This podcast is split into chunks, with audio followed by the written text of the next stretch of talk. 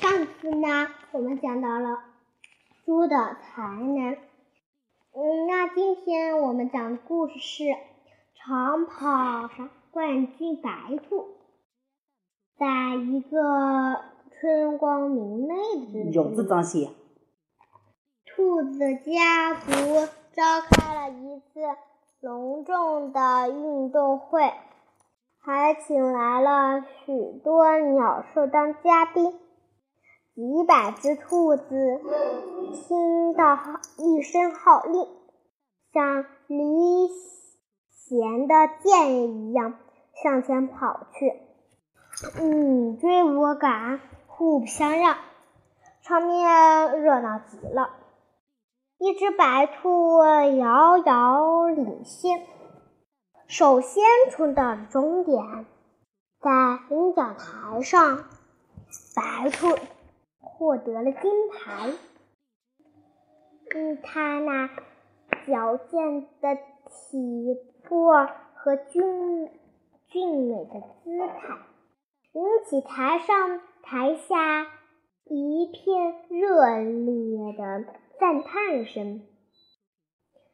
此从此，无论白兔走到哪里，大家。都向他目的目光，很多兔子赶来向他拜师学艺。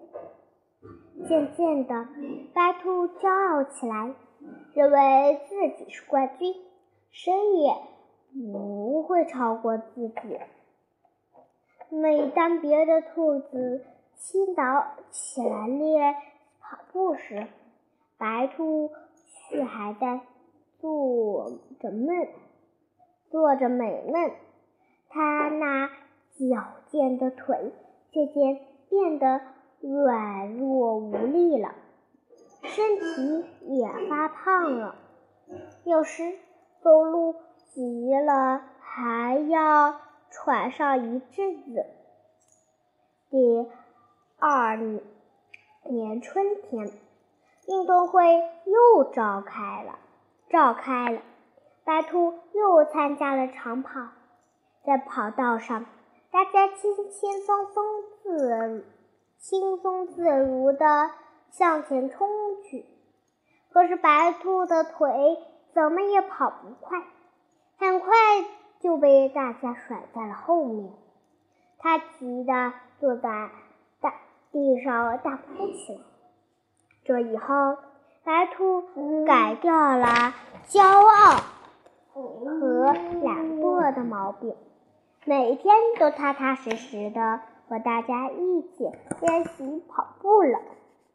道理，小朋友骄傲使人落后，白兔骄傲了，从冠军退到了倒数第一。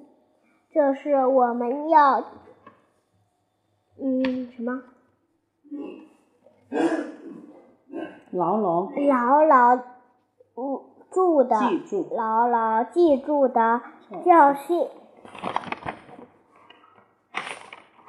嗯，那今天我们我们的故事就已经讲完了。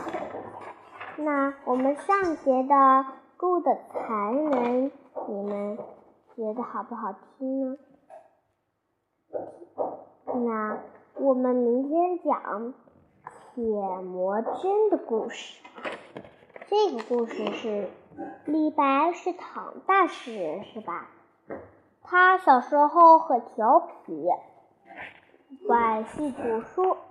那我们明天再讲这个故事，下期再见，拜拜。